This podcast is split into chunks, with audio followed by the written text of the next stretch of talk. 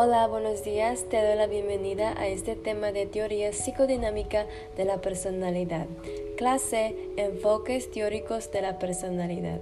El día de hoy estoy con mi equipo Misa Costa Sandra, Carla Ponce y yo, Doriani Ramírez. En esta sesión me gustaría hablarte sobre el tema de la teoría psicodinámica de la personalidad. Según Sigmund Freud, la personalidad de una persona se desarrolla en la medida en que es capaz de satisfacer los impulsos sexuales a lo largo de su vida. La personalidad se forma por cómo se trata cada una de las fases psicosexuales. Cada uno de los cinco fases psicosexuales tienen su propio conjunto de experiencias que contribuyen a un problema perfil de la personalidad. Los temas son los siguientes. El oral, anal, fálico, latencia, genital, en cual será explorado con Sandra y Carla durante esta sesión.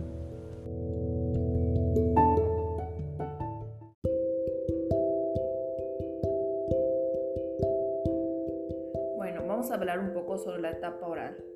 ¿Qué entendemos por la etapa oral? Esta etapa está desde el nacimiento hasta los 18 meses. ¿Por qué? porque el niño obtiene placer a través de succionar el pecho de la madre y masticar los alimentos meses más tarde. La boca es la principal zona en la que se busca placer. Esto explica por qué los niños se meten todo lo que agarran a la boca, porque están descubriendo todas las cosas en su entorno. Nosotros nos podemos dar cuenta cuando observamos a un bebé de tres meses y le damos algo y enseguida se lo mete a la boca. Los niños que obtienen buena gratificación durante esta etapa tienden a ser adultos optimistas, confiables, mientras que los niños que no son satisfactoriamente gratificados tienden a ser unas personas pesimistas, sarcásticos, con malos humores,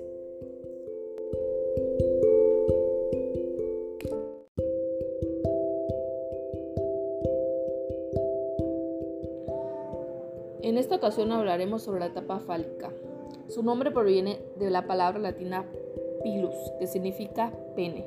Durante esta fase, el placer se concentra en las genitales a medida que el niño descubre que la manipulación propia es placentera.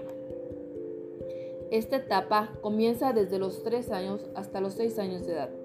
Es una etapa muy importante porque en este es el momento en que los niños empiezan a descubrir sus genitales, entonces se apegan mucho más al progenitor del sexo contrario, mientras que experimentan sentimientos de rivalidad con el progenitor del sexo mismo.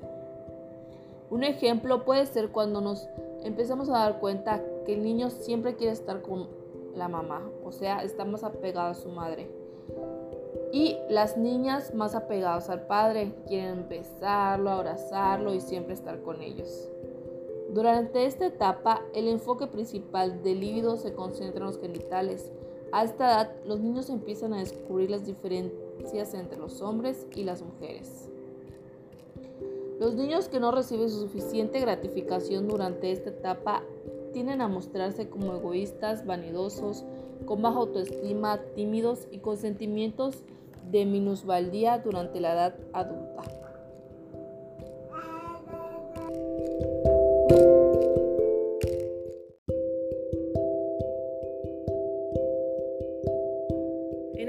Hablaremos sobre la etapa anal. En esta etapa está desde los 18 meses hasta los 3 años aproximadamente. En esta etapa, el placer del niño está concentrado en el ano y lo experimenta a partir de la expulsión y retención de heces fecales. En este periodo, la principal fuente de placer deja de ser la boca y pasa a ser la región anal y los niños obtienen un placer considerable de la retención y expulsión de heces. Esto quiere decir que cuando se obtiene una buena gratificación de atención hacia el bebé o hacia el niño, esto causará distintos patrones de conducta en algún futuro. Se cree que los hijos de padres estrictos en el entrenamiento de control de esfínteres tienden a ser autodestructivos, obstinados, mezquinos y excesivamente ordenados durante la edad adulta. En esta etapa, el niño adquiere mayor control de su cuerpo según Freud. El niño adquiere placer al expulsar las heces y al retener las heces. Además, descubre que puede tener control de esfínteres. Es aquí donde el niño aprende a ir al baño, permitiéndole así un buen inicio e independencia. Durante el periodo anal, el niño aprende ciertas orientaciones básicas para la vida. En esta edad, el juego del niño consta de materiales como el barro, la plastilina, la arena. Esto podría decirse que son sustitutos de heces fecales.